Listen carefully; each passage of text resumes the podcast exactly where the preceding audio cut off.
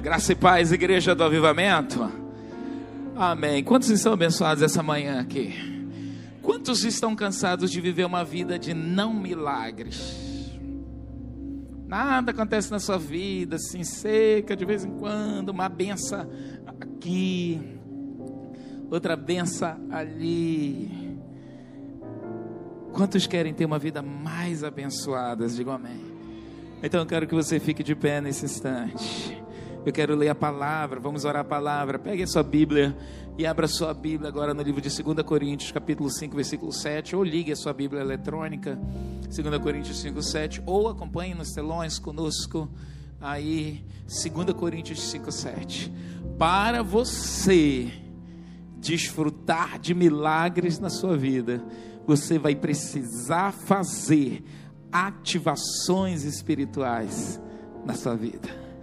Muitas vezes os milagres não acontecem porque nós não ligamos a tomada do milagre. A gente é muito alheio, a gente quer usar a nossa razão, a gente quer usar a ciência que a gente aprendeu lá na universidade, lá na escola, e não tem nada a ver de Deus. E quando a gente vem para as coisas de Deus, a gente quer ensinar Deus a ser Deus.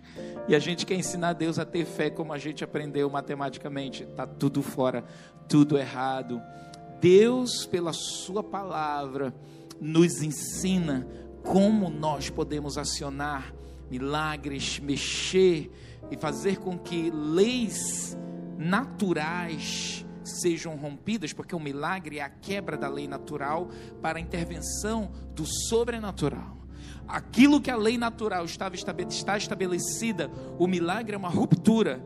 Ele quebra o sistema da lei natural e ele vem com recursos, quando um aleijado é curado e ele começa a andar, a lei natural foi quebrada. A pessoa estava com uma debilidade, uma enfermidade, uma paralisia, o que quer que seja, e o sobrenatural vem, quebra aquela lei e estabelece a lei divina, a lei sobrenatural. Amém?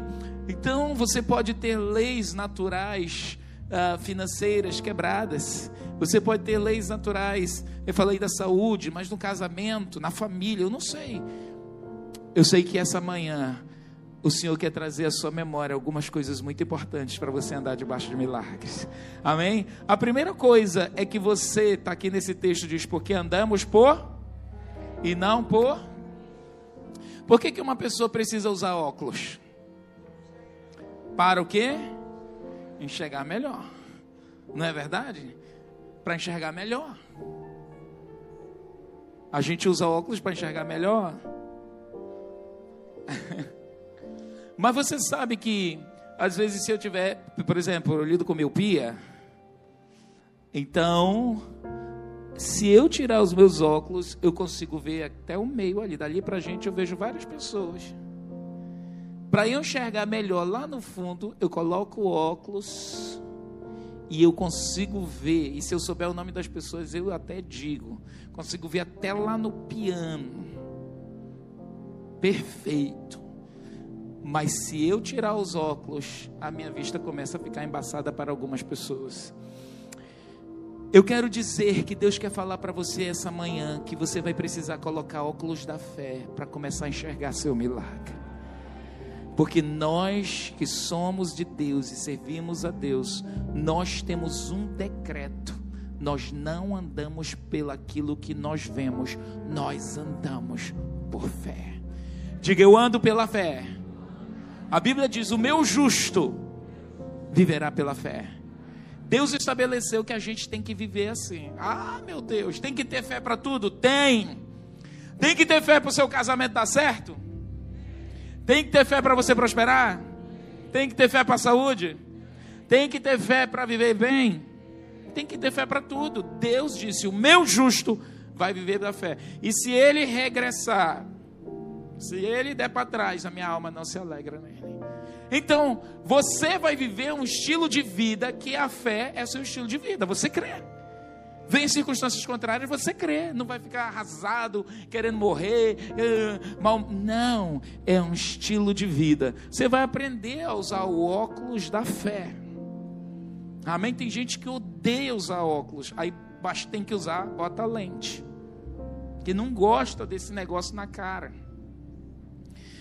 Mas se precisa de óculos, você precisa botar. Talvez Deus quer que você ande a partir de hoje com óculos da palavra 24 horas.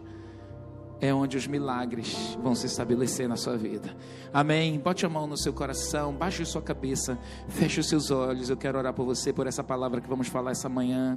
E você vai dizer assim: Espírito Santo, eu estou aberto para tudo que tu vais falar ao meu coração. Eu recebo a tua palavra essa manhã com alegria, em o nome de Jesus. Amém. Você pode aplaudir ao Senhor.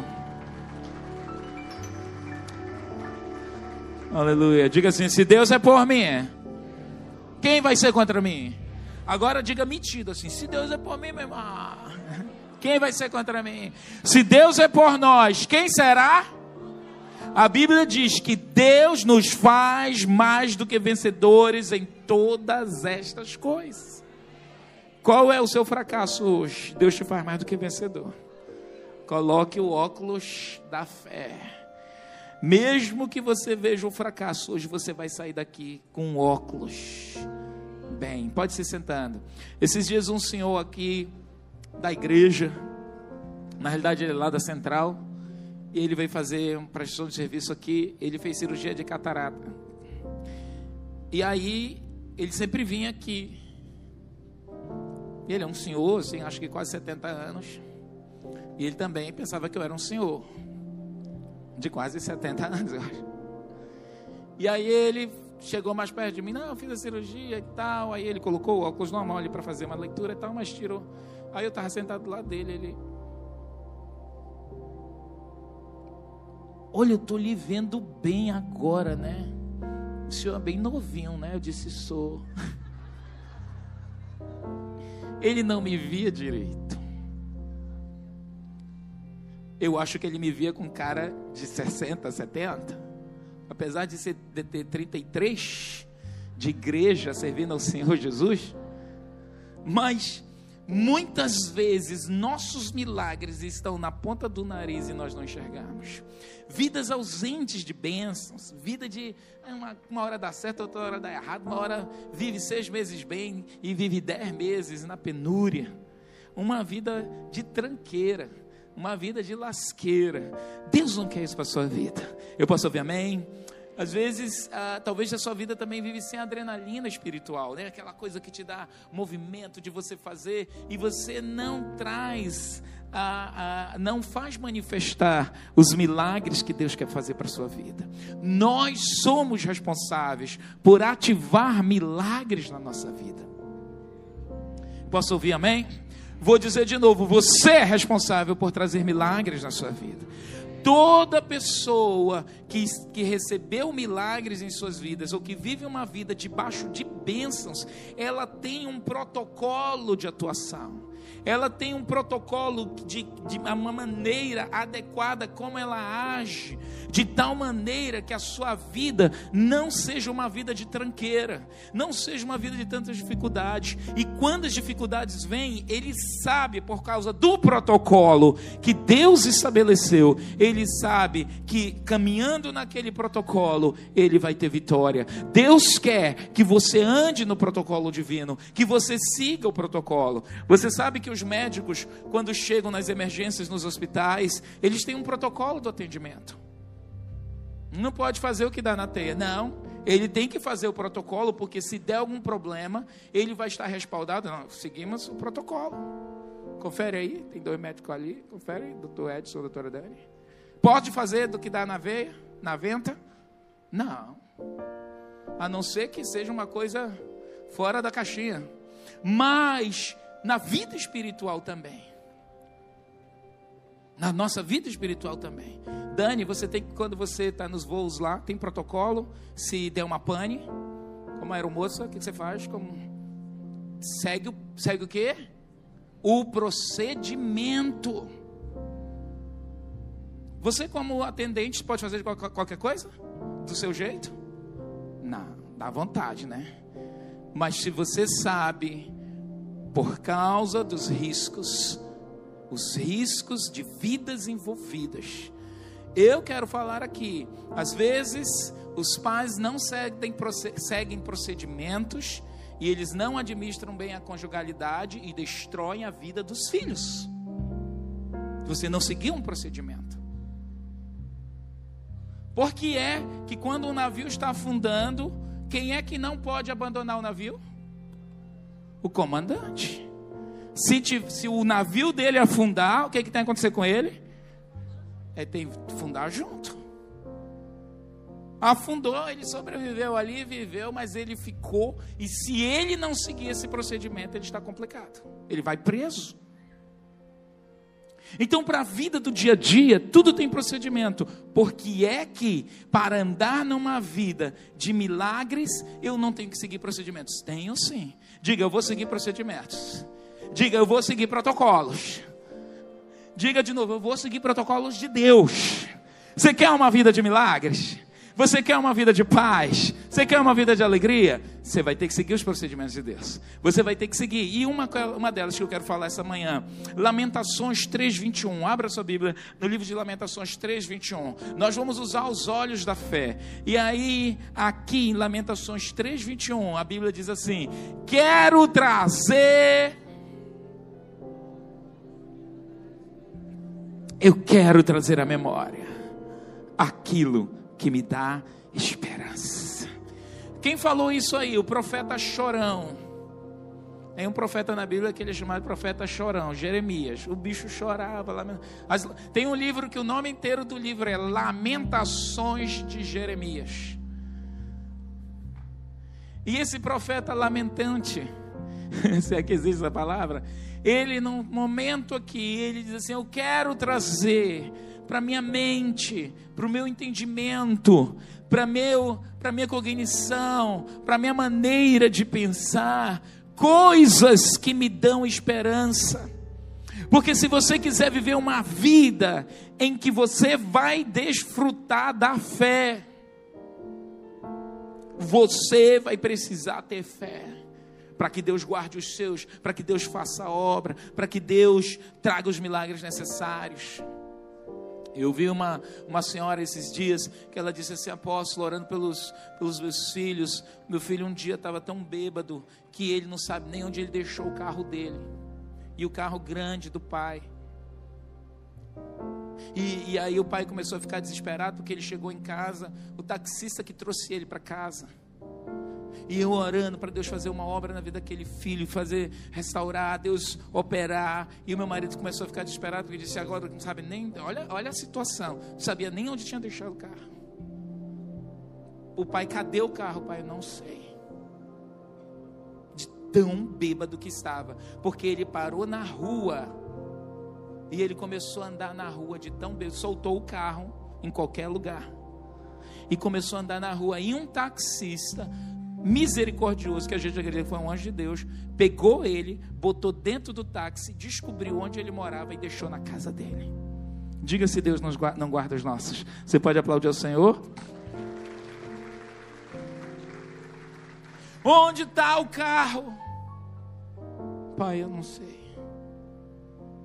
E aí ele pegou, saiu num outro carro, preocupado o rapaz parou num sinal quando ele olhou o outro carro do lado, era o taxista.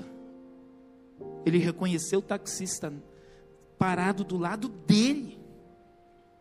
Ele buzinou, pediu para o cara parar, o cara reconheceu disse: Onde eu deixei meu carro? Amados, isso é coincidência? Isso é sorte?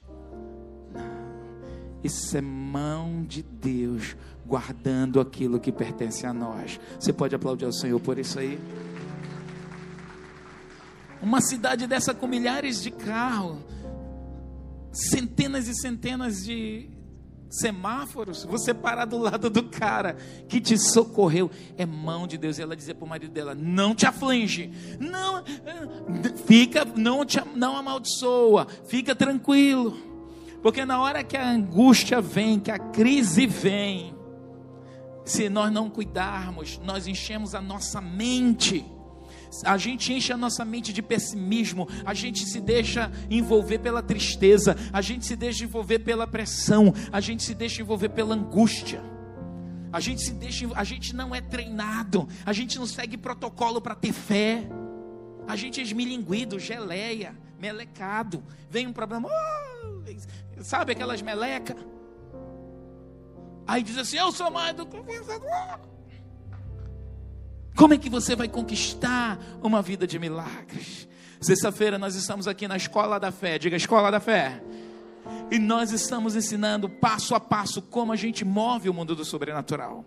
Porque a gente aprende tanto a não crer nas coisas de Deus, que quando a gente começa a frequentar as coisas da casa de Deus, e Deus começa a falar dos seus moveres, a gente tem tanta dificuldade na mente para entender que você, você não toma posse, você não sabe os procedimentos espirituais para você andar numa vida de vitórias, para você andar numa vida de bênçãos.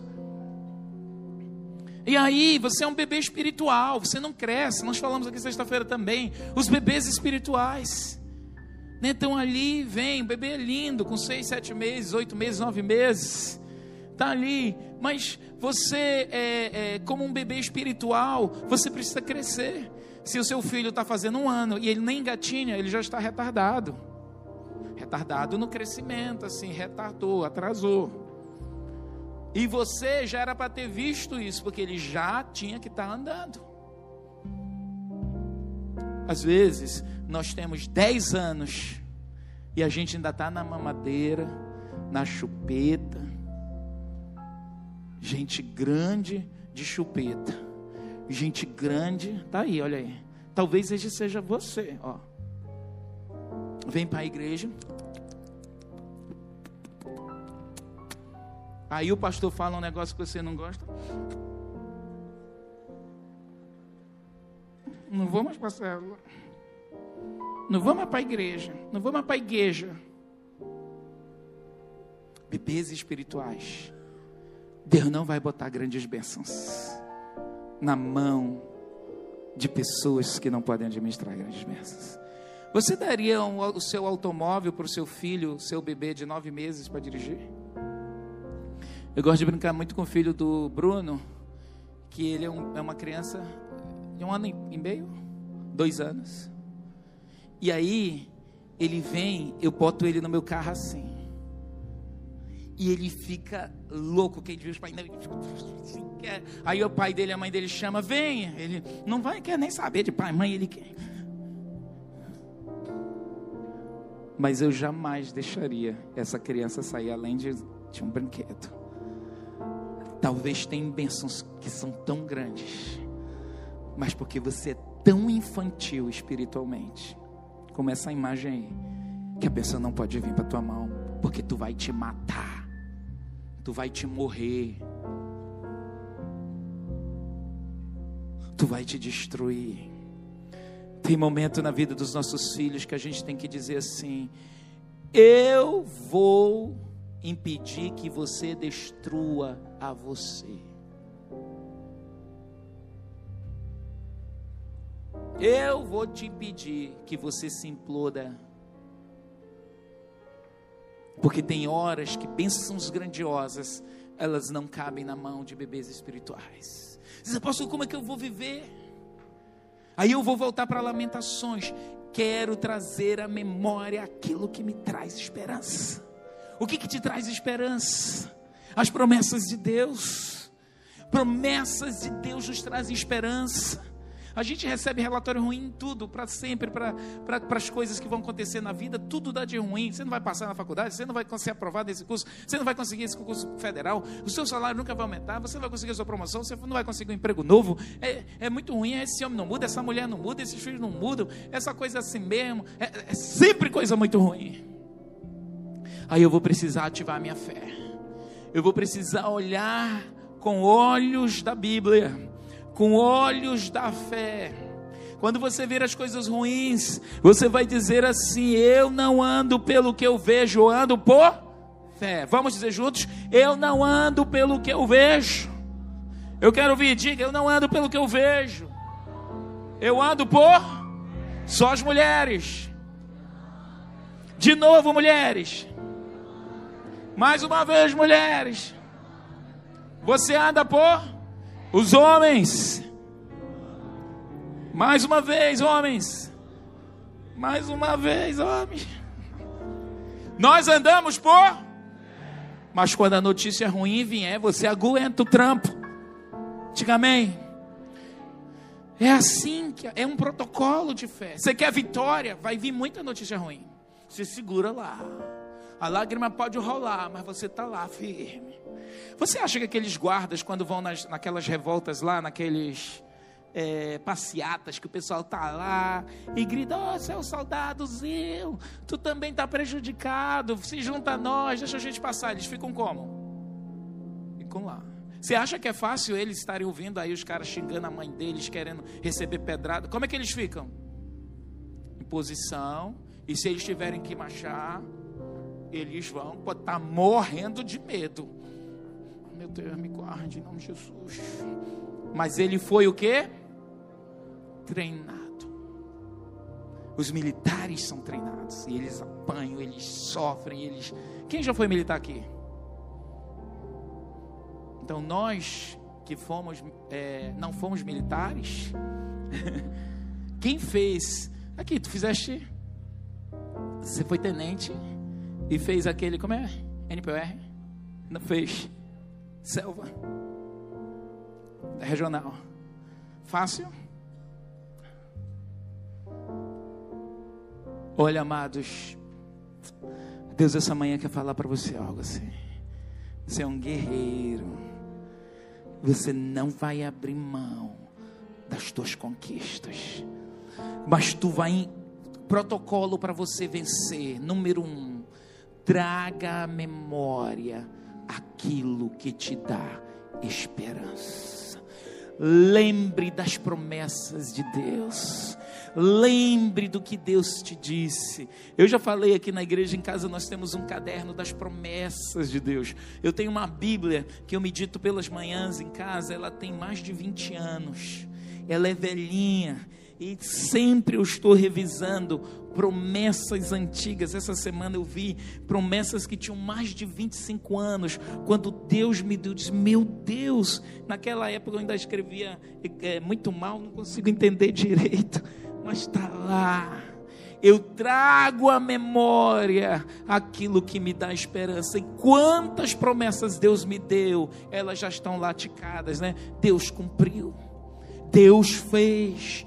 Eu encho, eu tô, estou tô me enchendo na minha mente, na minha memória, porque o que me faz ter vitória é como eu reajo na minha mente. Eu quero ler para vocês o texto que está no livro de 2 Reis, capítulo 4, versículo 1. E esse texto fala de uma mulher que ela precisou ativar o mundo do espírito, porque ela estava pobre. O marido dela morreu, o marido dela era um crente, trabalhava lá na casa dos profetas, mas ele morreu e deixou ela com muita dívida. Diga misericórdia. Misericórdia, e ela chega, ora, dentre as mulheres dos filhos dos profetas, essa mulher chegou e clamou a Eliseu, que era o chefe lá dos profetas, e ele era o profeta maior, ela chegou dizendo para ele: Olha, olha só, Eliseu, o meu marido, teu servo, morreu, e tu sabes que o teu servo temia ao Senhor. Agora acaba de chegar o credor, diga credor. Quantos amam credores? Você quer jogar pedra no cara. Quando você pega o seu telefone e toca 011, tu já, já treme. 011, desgraçado. Aí você se engana, é lá do presídio que estão me ligando, já desliga. Ela disse: Olha, o teu servo morreu, tu sabes que teu servo era um homem de Deus, temeu o Senhor. Agora acaba de chegar o credor para o quê? Levar-me, ele ia levá-la, os meus dois filhos, para serem o que? Escravos, porque ele foi um marido ruim. Como assim? Nossa função de homens é prover para a nossa família. Eu posso ouvir amém, homens? Se você não está sendo provedor da sua família, algo está errado. Sua função de homem não é só fazer filho, porque cachorro faz filho também. Fazer filho é maravilhoso e fácil. Educar filhos é outra coisa, manter casa é outra coisa. Esse homem era crente, mas ele morreu e deixou a mulher muito mal. Você, homem, tem que pensar que se Jesus levar você, sua mulher tem que ficar muito bem. Eu posso ouvir amém? Não, não vamos morrer, não, está amarrado. Viu, Felipe? Diz amém, né? Só. Viu, Alain? Quando Jesus te levar, meu filho. Amém, meu Deus. Vai demorar muito. Mas esse homem aí era como a maioria dos homens, morre e deixa um monte de dívida para mulher e filhos pagar. A gente vê isso o tempo inteiro. Nós temos que ter a mente do povo de Deus. Nós vamos armazenar para deixar para os filhos e os filhos dos nossos filhos. Você pode aplaudir ao Senhor?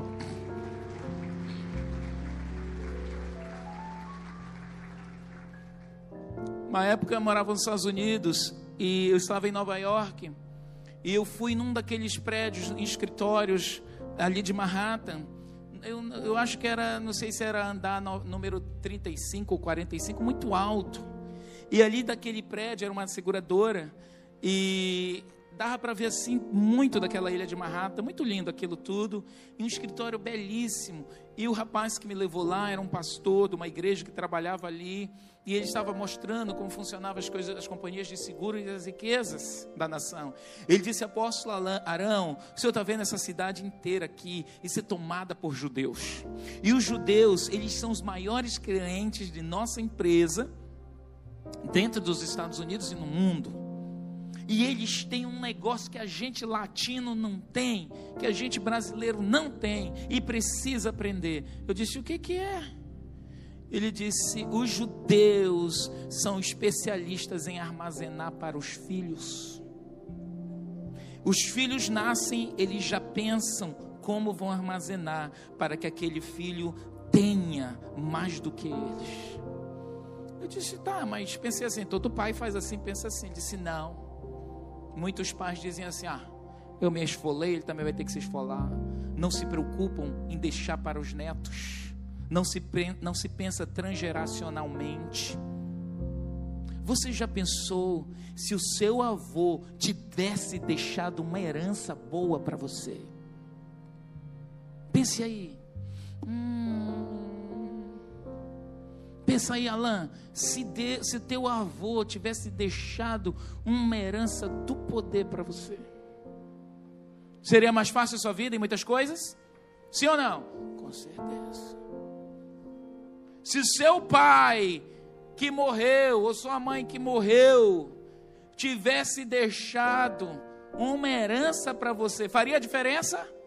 Sim, faria, porque a gente vê o tempo inteiro, às vezes a mãe morre, tem uma casa lá na favela, se matam por causa lá do barraco. E ficam de mal com briga e, e, e brigam até pela sandália porque não se pensa transgeracionalmente. E ele disse assim: essa riqueza de se pensar transgeracionalmente, o que, que eles fazem? Mesmo os judeus mais pobres, eles, nasce um filho, eles já embutem seguro. Porque assim como aquela criança pode viver, aquela criança pode morrer. Assim, ninguém pensa em morrer. Ninguém pensa que vai morrer. Porque a gente traz à memória só o que a gente quer. E ele disse assim: eles fazem muito dinheiro com isso. Porque, como eles pensam transgeracionalmente, eles embutem seguros para crianças, é muito, é muito pequeno, é muito pouco que se paga. E a criança vai crescendo, vai diminuindo mais ainda o valor a questão da economia. Mas ele disse assim: esse povo morre muito também. As pessoas morrem, elas não se dão conta. E quando elas morrem, o dinheiro vai rodando nas famílias é uma tradição entre eles. Eles estão, para você ter uma ideia, 70, mais de 70% da riqueza norte-americana está na mão dos judeus. Por que você acha que os Estados Unidos ajuda tanto Israel? É os judeus. Eles bancam. E ai do político que se levante contra Israel. Porque quem banca políticos, partidos e sistemas quem está na mão são os judeus. Deus disse: Eu vou abençoar aqueles que te abençoarem. Você pode aplaudir ao Senhor? Agora, voltando aqui, só para você pensar nisso aí, eu preciso armazenar para os filhos. O apóstolo Paulo diz assim: não está escrito que os pais é que devem armazenar para os filhos, não os filhos para os pais. Menino, tu cresce, tu fazendo tu crescer para quando tu crescer tu vai me sustentar. Tá pensando errado e tá ensinando errado. A doutrina bíblica não é essa. Deus vai nos dar força. Ele disse assim: Suas gerações vão ser abençoadas, porque Ele disse: Eu vou abençoar as obras das suas mãos. Você recebe essa benção? E aqui esse profeta, esse homem de Deus, morreu. E essa mulher estava desesperada, lá sem dinheiro. E ela disse assim: Meu marido, teu servo morreu, tu não sabes que tem meu senhor agora, os credores estão aí e eu vou ser levada como escrava. Os meninos vão ser levados como escravo. Pelo amor de Deus, me ajude. Aí esse profeta, olha o que diz no versículo 2. Você imagina a mulher, se uma mulher chegasse para mim e dissesse isso aqui hoje, eu ia eu ia fazer igual ele. Disse, o que que eu vou fazer? Ele disse: "O que que eu hei de te fazer, mulher?" Só que ele era profeta, a conexão com o mundo do espírito para ele era algo rasgado, aberto, céus abertos. Disse: "O que que eu vou fazer?" Mas dentro dele ele tem uma resposta de Deus. Dize-me, mulher, o que tu tens em casa? Me dá aqui esse vidro de óleo ali. O que tu tens em casa? E ela disse: Tua serva não tem nada em casa. Diga nada. Ai. O que, que você tem lá na sua casa? Não tenho nada. Ela estava empobrecida demais. Imagina o sofrimento e angústia que ela vivia. Ela disse: Não tenho nada, senão uma botija de azeite, se não uma botija de azeite. Diga uma botija de azeite. E o profeta disse para ela: só isso aí. É. Ele disse para ela: vai agora, pede emprestado panelas, vasilhas a todos os teus vizinhos. Vasilhas o quê? Vazias. Peça lá vazias e não o quê? Não poucas, peça muito. Olha, vá lá na sua vizinhança agora. Vá lá na sua vizinhança agora e pegue um monte de vasilha. Se você chegasse chorando comigo aqui e dissesse, pastor, eu estou acabada, arrasada, não tem mais nada. Eu disse assim: agora te digo, vai lá e pega todas as frigideiras lá da tua vizinhança. É, pastor. Frigideira. Para quê? A gente é assim. Muitas vezes Deus nos dá comando no mundo do espírito, a gente questiona tudo e não faz o que Deus mandou a gente fazer. Tem coisas que Deus vai fazer e a gente vai ter que ficar pianinho, calado, esperando a hora que o milagre vai se manifestar. Você imagina, eu gosto daquele exemplo, eu tenho falado bastante aqui, porque isso mexe com a nossa estrutura espiritual e terrena. Porque Jesus, é, quando aquele cego chegou com ele, Jesus cospe no chão, pega a areia e diz: Tu quer enxergar, né? É, Jesus cospe. Pega a areia e esfrega no olho do cego.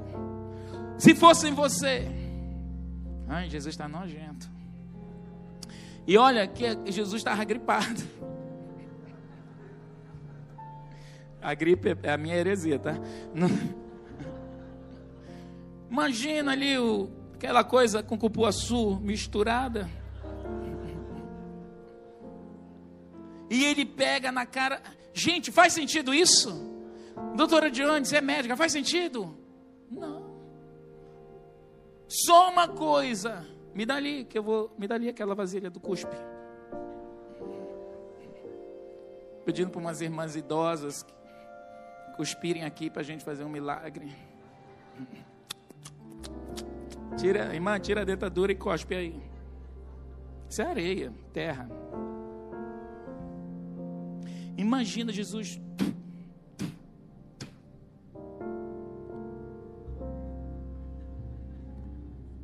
Mistura. Ceguinho, vem cá, meu filho. Cego veio, não falou nada.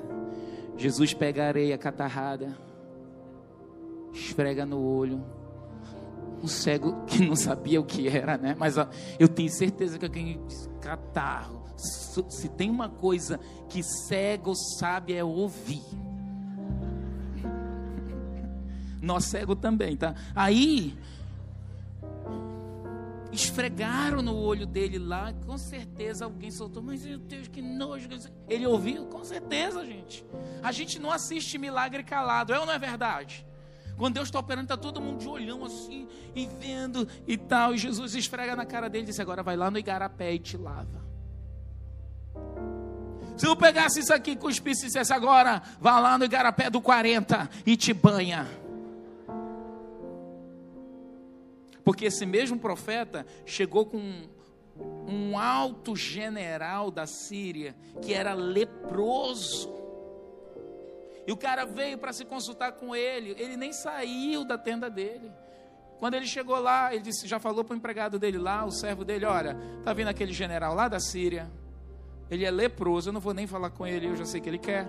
Diga para ele ir lá no Rio Jordão e mergulhar sete vezes. Aí o cara, com toda imponência, com toda elegância, um general de outro país, chega lá com toda a comitiva, cheio de ouro para dar para o profeta. Disse, eu vim aqui, o cara, alguém anunciou o general, tal. Ele disse, olha, o Geazi, que era o servo lá, o empreguete, disse, é o seguinte, é, ele não vai lhe atender não. Como? É, e o senhor ir lá no Igarapé do 40, mergulhar sete vezes. Você diria isso?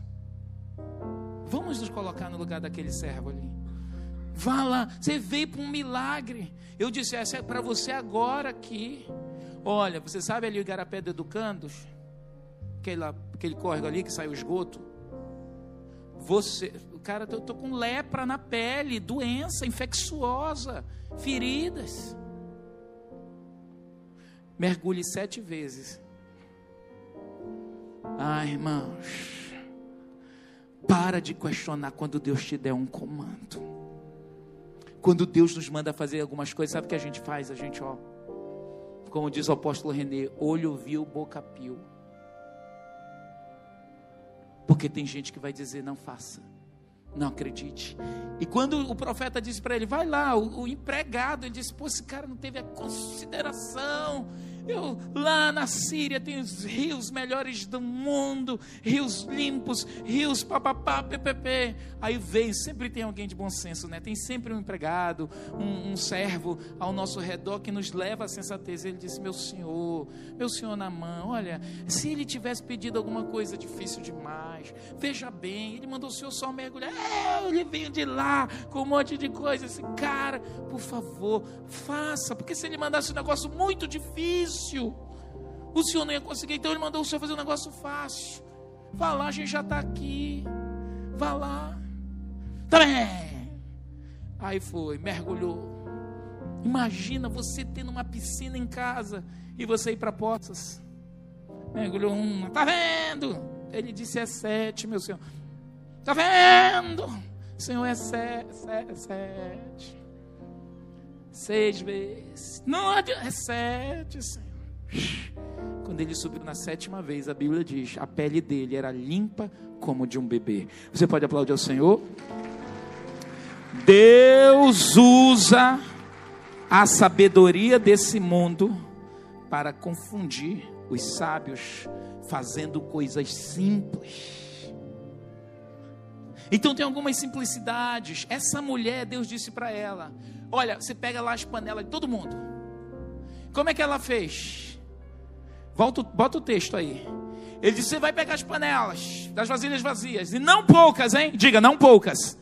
O que, que ela mandou? Mandou os guri lá, os meninos dela, versículo 4, vai adiante, e diz assim: Depois entra, ele disse: Fecha a porta sobre ti. Depois você recolher todas as panelas, fecha a porta, tu e teus filhos, e deita azeite em todas as vasilhas e põe a parte quando você encher a vasilha, bota ela lá a parte, bota a parte. Depois entra e fecha a porta sobre ti, sobre os teus filhos, deita azeite em todas essas vasilhas, põe a parte que estiver cheia. Versículo 5. Então ela se apartou dele Ela o quê? Se apartou dele. Depois o quê? Fechada a porta sobre si, sobre os seus filhos, estes lhe chegavam uma vasilha e elas enchia. Essa mulher se apartou dele. Volta lá onde depois se apartou, então se apartou dele, saiu falando para todo mundo. Ela saiu questionando, ela não sabia o que ia acontecer. Se fosse você, ela foi esperta, ela guardou o segredo, ela guardou a dica, ela não falou. Mas tem muita gente que não ia aguentar, ia falar, como? Eu vou fazer, mas eu não acredito. Só porque o profeta mandou. Me dá uma me arruma umas panelas, me arruma umas vasilhas vazias. Para quê? Não sei. O profeta que mandou, não sei. Vou ver até onde vai essa palhaçada. Porque às vezes, quando a gente está com um espírito de incredulidade, ele bota coisas na nossa boca que não era para a gente falar. Agora, essa mulher se conteve. Outro segredo: ela ficou calada. Você já viu mulher ficar calada? Apóstolo, pega lé. Vou, olha, mas tudo bem. Filhas de Eva. Você sabe que tem mulher que dá nó em pingo d'água. Dá ou não dá? Tem mulher. Não é você. Aqui não tem essas mulheres. Aqui, essas mulheres né, Daniele? Elas são cheias da vida de Deus, do poder de Deus, da glória de Deus, da unção de Deus. Mas que tem mulher que, se puder, ela dobra a Deus, ela dobra. Pode aplaudir mesmo, mulheres maravilhosas. Mas tem mulher que dá pingo de nó, como é? Pingo d'água em nó? Dá nó em pingo d'água. Essa semana eu recebi um WhatsApp da pessoa falando assim: contando a história de uma mulher. Que ela disse assim: essa mulher. Um dia essa mulher trabalhava lá no local e ela estava com um machado de madeira e ela estava trabalhando um machado de madeira e quando ela bateu o machado de madeira, já pum, caiu dentro do rio. E quando caiu dentro desse rio, ela ficou desesperada. Meu Deus, perdi meu machado de madeira, meu machado não era nem meu, era emprestado. Ela chorou e Deus apareceu para ela e disse: Por que, que você chora? Ela disse: Eu perdi meu machado, ele caiu na água e afundou. E aí Deus mergulhou na água, e quando Deus subiu, subiu com um machado de ouro. E ele disse: Esse machado é seu? Ela olhou para o machado e disse: Não, senhor, não é meu. Esse machado de ouro não é meu, meu machado é outro. E aí Deus deixou de lado e mergulhou de novo. E quando Deus voltou, Deus voltou com outro machado, um machado de prata. E disse: Esse machado de prata é seu. E a mulher olhou: Não, senhor esse não é o meu machado, o meu machado é outro. Aí Deus botou de lado e mergulhou. Quando Deus mergulhou, voltou com o machado de madeira e disse: Esse é o seu machado. Ela disse: Senhor, esse é meu machado. E Deus olhou para ela muito feliz e disse: Parabéns pela sua idoneidade, porque você foi íntegra, não foi corrupta. Esses machados, o de ouro, o de prata, são também seu. E ela recebeu o machado e foi embora feliz da vida. Ok? Passaram-se algum tempo, ela estava no mesmo caminho, caminhando com o marido. E o marido caiu na água e afundou e morreu lá no fundo. E ela ficou desesperada: Oh meu Deus, meu marido, meu senhor, meu marido. E Deus aparece Mulher, o que, que aconteceu contigo? Ela disse: Senhor, meu marido caiu na água e afundou. E aí Deus mergulhou lá e voltou assim e trouxe o Brad Pitt e disse: Mulher, esse marido é teu? Ela disse: É, Senhor, esse é. Aí Deus ficou bravo com, ela. Mulher, isso é safadeza, isso é engano. Esse homem não é seu marido. Ela disse: Deus, está vendo um equívoco. Eu acho que o Senhor está me entendendo mal. Ele disse: Esse não é seu marido, mas Senhor, como da outra vez, o Senhor trouxe o de ouro, depois trouxe o de prata, o Senhor trouxe agora e depois trouxe o meu. Aí o Senhor trouxe agora o Brad Pitt. O, se o Senhor dissesse que não era, o Senhor ia mergulhar e ia trazer o Johnny Aquini. E aí depois eu ia dizer que não era. Aí o Senhor ia trazer o meu, ia ficar com três maridos. Eu só preciso de um, Senhor. E o Senhor ia me dizer: eu não queria ser é, é, uma mulher com três maridos, por isso eu já fiquei no primeiro. História de mulher. Então, voltando aqui para essa mulher sofrida. essa mulher ficou calada. Diga calada. ela seguiu a direção do milagre. E quando ela começa a encher as panelas, um milagre, o sobrenatural vai acontecendo. As panelas vão se enchendo de, de, de azeite. Azeite era uma coisa muito cara, muito rica. Veja bem que ela disse para o profeta: Não tenho nada em casa. Às vezes a gente tem sim, ela tinha uma vasilha com azeite, que era caro. Às vezes a gente está tão obcecado pelo problema que a gente não vê o milagre. A gente não traz à memória aquilo que nos dá esperança. E olha o que ela aconteceu. Ela encheu essas vasilhas, porque o milagre, o azeite se multiplicou. Diga, multiplicou. O azeite acelerou a benção dela. E o milagre, mais adiante no versículo 6, olha o versículo 6. Cheias foram as vasilhas. Disse ao seu filho: Chega mais, manda mais vasilha. Meu filho, mãe, não tem mais vasilha não. Acabou, mãe. Manhinha, acabou. Ela pegou lá, quando ela olhou aquele monte de panela cheia de azeite, um milagre estabelecido. Aí ela corre para o profeta no versículo 7, se apresenta para ele. Veio ela, pois, e o fez saber ao homem de Deus. Disse-lhe, disse-lhe ele: Vai e vende e paga a tua dívida, e tu e os teus filhos vivei do resto. Você pode aplaudir ao Senhor? Você vai viver das direções que Deus vai lhe dar. Por isso que todo mundo, amados, isso é um protocolo divino, é um procedimento. Quando nós precisamos da intervenção divina, a gente tem que ir nos lugares aonde Deus está presente.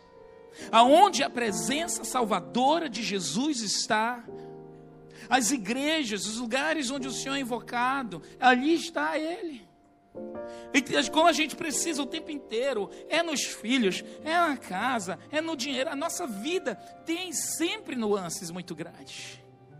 Por isso que quando eu sigo um protocolo de estar sempre no lugar onde Deus está e Ele me fortalece, eu vou tomar posse das bênçãos que Ele tem para minha vida. Eu tenho que cuidar, eu vou seguir o protocolo. Eu não vou ser relaxado. Vim na igreja uma vez e, e numa célula no dia que dá. É, é, aí eu vivo uma vida tranqueira, quero milagres. Eu quero te dizer, você quebra protocolos. Quem não segue procedimento não vê resultados positivos. Aí a gente quer uma vida de resultados. Você não está seguindo o protocolo. Tem procedimentos de como eu tiro essas bênçãos. Lá em Efésios 1, 3 diz: Vocês, Efésios 1, 3, por favor, vocês já foram abençoados. Bendito Deus e Pai nosso Senhor Jesus Cristo, o qual nos abençoou com todas as sortes de bênçãos espirituais nas regiões celestiais. Eu tenho que tirar.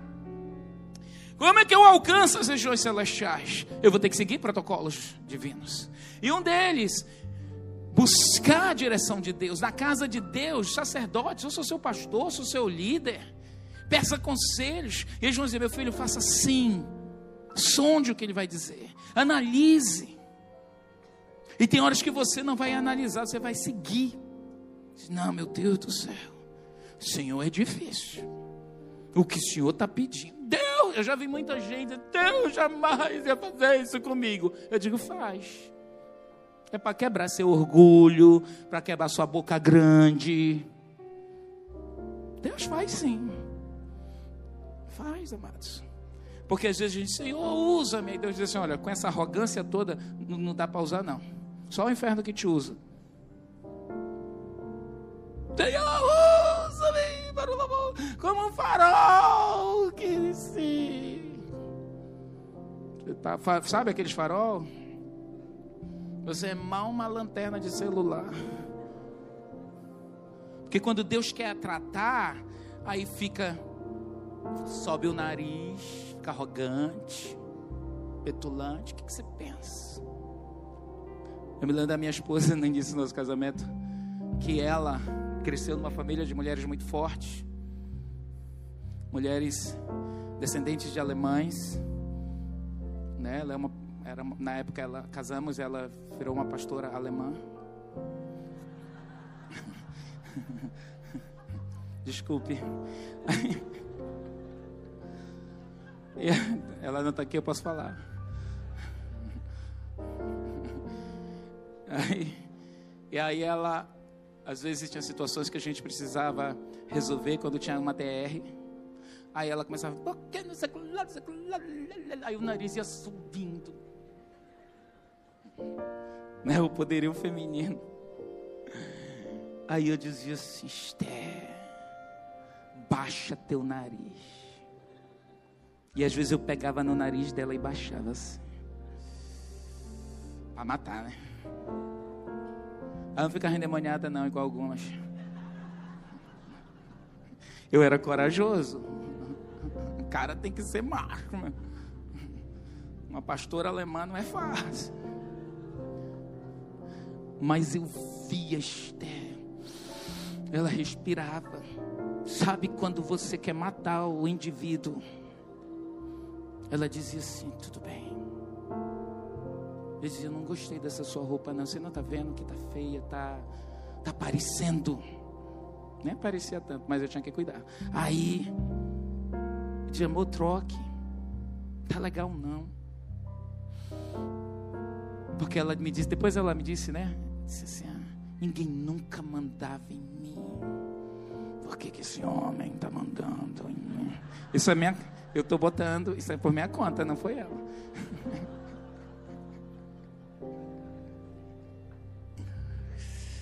E quando Deus tinha que me tratar, olha, irmãos, tem coisas que Deus vai permitir que a gente tem que passar e ficar quieto.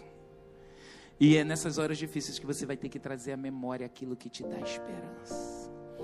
Deus falou aqui com o Centro-Sul que o que a gente não conseguiu nas nossas famílias, nos nossos filhos em 10 anos, nas nossas finanças, na nossa saúde, nos nossos relacionamentos. Ele falou aqui para o Mi Centro-Sul, Praça 14. Você que é discípulo desse lugar, Deus disse: Ei, eu vou fazer, eu vou acelerar o seu milagre e vou acelerar, vai ter aceleração. Eu quero trazer a memória, coloca aí, Bruno. Eu quero colocar a memória aqui, trazer a memória, aquilo que te dá esperança, porque há momentos que Deus nos acha no meio do povo e Ele nos traz uma palavra profética. Quero trazer à memória aquilo que me dá esperança. Vamos ver o vídeo, Bruno, por favor. Eu quero revisar esse vídeo com você. E eu quero que você tome posse, porque Deus vai restaurar sua vida financeira. O que não aconteceu em 10 anos na sua vida, Deus está dizendo: Eu vou fazer nos próximos dois anos. Está. Alguém está recebendo.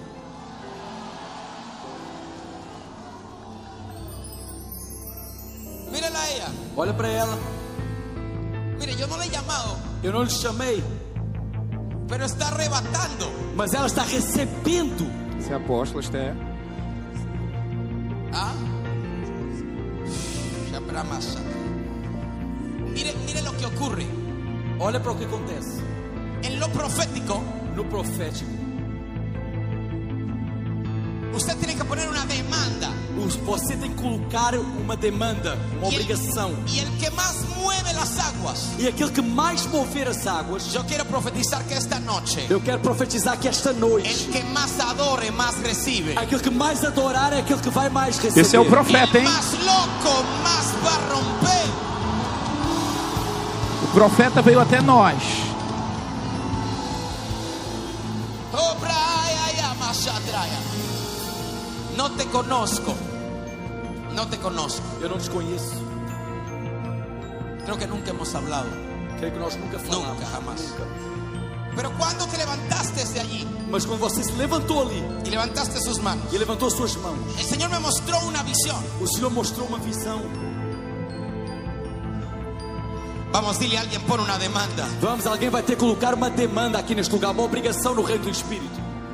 Ahora la estoy viendo otra vez. E eu estou vendo essa visão novamente.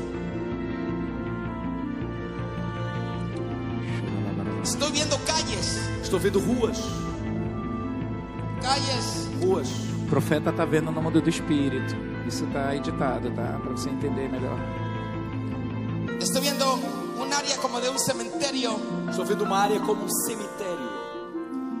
y sigo viendo más adelante E mais à frente, y hay un sector, e tem um setor, Praza ca- 14 de janeiro. Praça 14. Olha a visão clara que esse cara estava vendo na hora lá, gente. Ele vê a igreja, No sé qué significa eso, ele nos viu. pero algo significa. Eu não sei o que significa, mas alguma coisa significa. A quem está recebendo hoje. Eu disse, eu tô, eu tô, eu tô, eu tô. Tua esposa. Alguém habla as línguas do Espírito. Deus está aqui. Alguém habla as línguas do Espírito. Alguém está movido no Espírito. Deus está aqui. Deus está aqui. Sobra macha, trabo, sabra. Oh, este lugar se ha llenado de ángeles. Este lugar está cheio de Y el anjos. Señor me dice, profetiza, Olha O profetiza, Senhor só. está dizendo, profetiza, profeta. que lo que no hiciste en 10 años, Olha. Aquilo que não fizeste em 10 lo anos. vas a hacer en los próximos dos. Receba, recebo. dois. Eu recebo, eu trago à memória aquilo que me dá esperança. Glória, Senhor. A derecha la gloria se... Alguien tenga gloria. Obra más, sopa, ma, ma, ma. Dale más, más, más, más, más, más, más, más, más, más, más, más. Multiplicación, dice el Señor. Multiplicação, diz o Senhor. Viene un tiempo de Multiplicação. aceleración O tempo da multiplicação. y de multiplicación Multiplicação sobre una iglesia sobre uma igreja. en este sector Nesse Olha aí. setor. que estoy viendo en mi espíritu. Estou vindo do Espírito. Ángeles Anjos están abriendo portales estão movendo pelas ruas. en los cielos. No céu. Hay ángeles que están abriendo portales para tu casa, para Os tu anjos estão indo agora nas ruas da tua casa. Para a tua Vamos, família. empuja.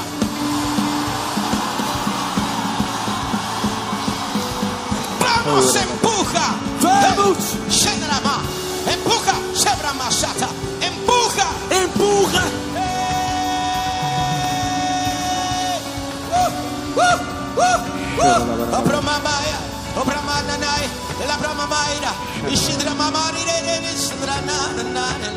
Ele vai profetizar mais coisas que diz respeito a nós, a você, discípulo desse lugar. pastores. São pastores, apóstolos. ¿Qué es ese lugar? 14 de janeiro. Para quem não sabe, a Praça 14 é onde fica a setorial do Apostolão. Lo vi desde arriba. Eu vi de cima, Vi la iglesia. eu vi uma igreja, Vi las calles. as ruas, Y vi los ángeles descendiendo eu sobre vi el os anjos descendo sobre aquele lugar.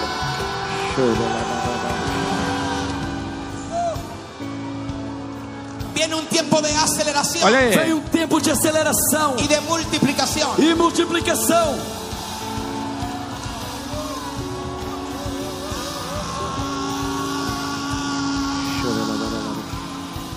Por cuanto has sido hijos fieles, Porque têm sido filhos fiéis. la unción del Padre A unção do Pai va a fluir sobre los hijos, flui sobre os filhos, pero va a ser dimensionada, mas vai ser com outra dimensão, acelerada, acelerada. aleluia, diez veces más. Dez vezes Aleluia. mais. Oh, yeah, multiplicação, aceleração, crescimento. Lo que su padre hizo en 10 años, Aquilo que demorou 10 anos para o Pai fazer, hay algún loco que lo va a hacer en dos en este agora lugar. você vai fazer em dois.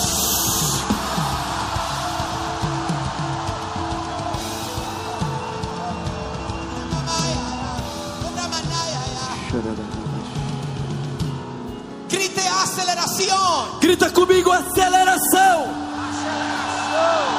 aceleración, Aceleração! aceleración. Aceleração! Alguien grite. Dá um grito de vitória!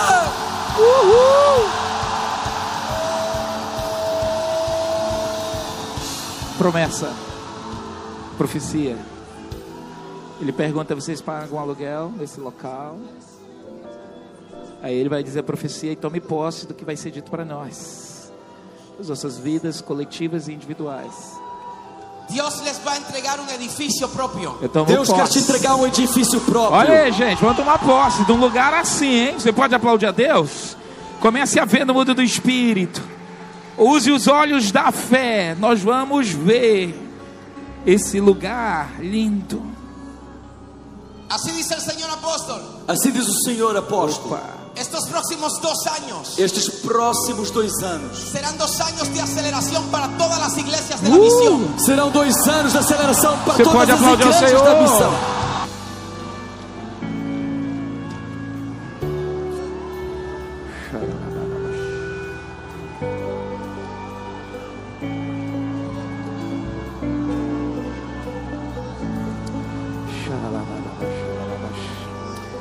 Vá ficando de pé, eu quero que você receba. Receba essa palavra para Aceleração você. Receba essa palavra para você. Aceleração financeira. Se você ora em línguas, comece a orar em línguas. Diga Deus, eu traga memórias. Ministerial. Aceleração ministerial. Aceleración. Aceleração. Aceleração.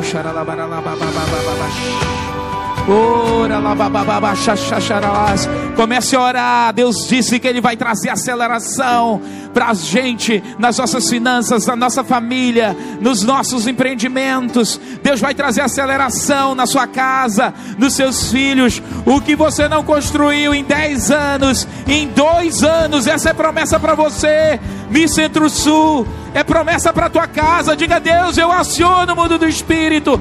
Diga Deus, eu creio, eu creio, eu creio. Eu entro nesse protocolo de fé. Eu acredito, Senhor. Comece a orar, se movimente nas cadeiras, no corredor. Toma posse do teu milagre. Toma posse, em nome de Jesus. Diga eu creio. Aceleração, o que não aconteceu em dois anos, eu verei em dois anos milagres na minha casa, na minha família, milagres na minha finança, milagre nos meus negócios, milagres nos meus sonhos. Abre a boca e profetiza. Abre a tua boca, guerreia, guerreia pela tua bênção. Oh,